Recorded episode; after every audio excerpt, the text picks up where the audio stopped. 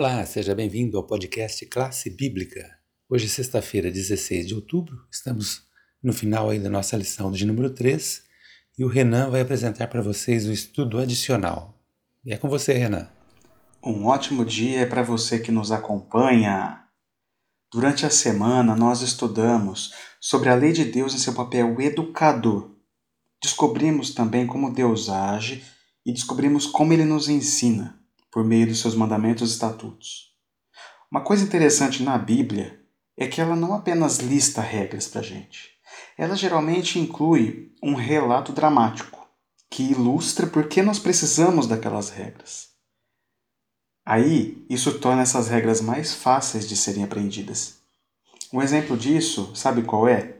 A história do bezerro de ouro. Você lembra dessa história? Deus havia acabado de confirmar em dois de seus mandamentos: Não terás outros deuses diante de mim, e não farás para ti imagem de escultura.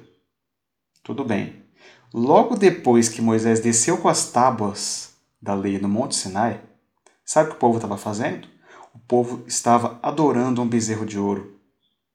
Isso nos revela algo sensacional: que se estivermos desacompanhados da lei de Deus, se estivermos deixados por conta de nosso próprio julgamento, sem supervisão, seremos rápidos em almejar pouco e louvar qualidades que estão abaixo de nós.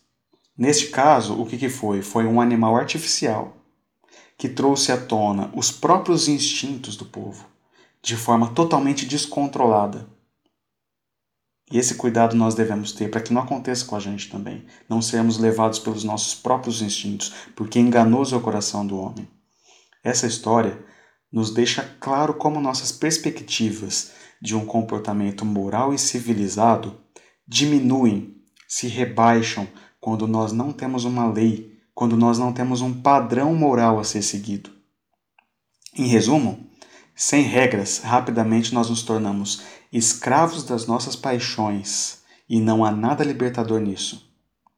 Por outro lado, quando nós nos submetemos à lei de Deus, surpreendentemente nos tornamos libertos de nossas paixões, libertos de nosso eu, de nosso egoísmo.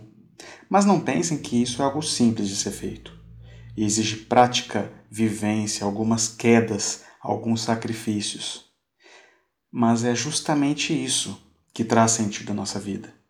Uma vida de rejeição à disciplina revela uma aparente liberdade, mas sem dúvida será uma vida sem sentido. Nada muito fácil vale muito a pena. Eu gosto muito de um pensamento que diz que toda casinha feita de doces abriga em seu interior uma bruxa devoradora de crianças. O que fica para hoje é: busque o que é significativo. Se você buscar a Deus, se você buscar aos seus ensinamentos, aos anseios que Deus tem para a sua vida, você vai se surpreender com a leveza que essa submissão vai te proporcionar.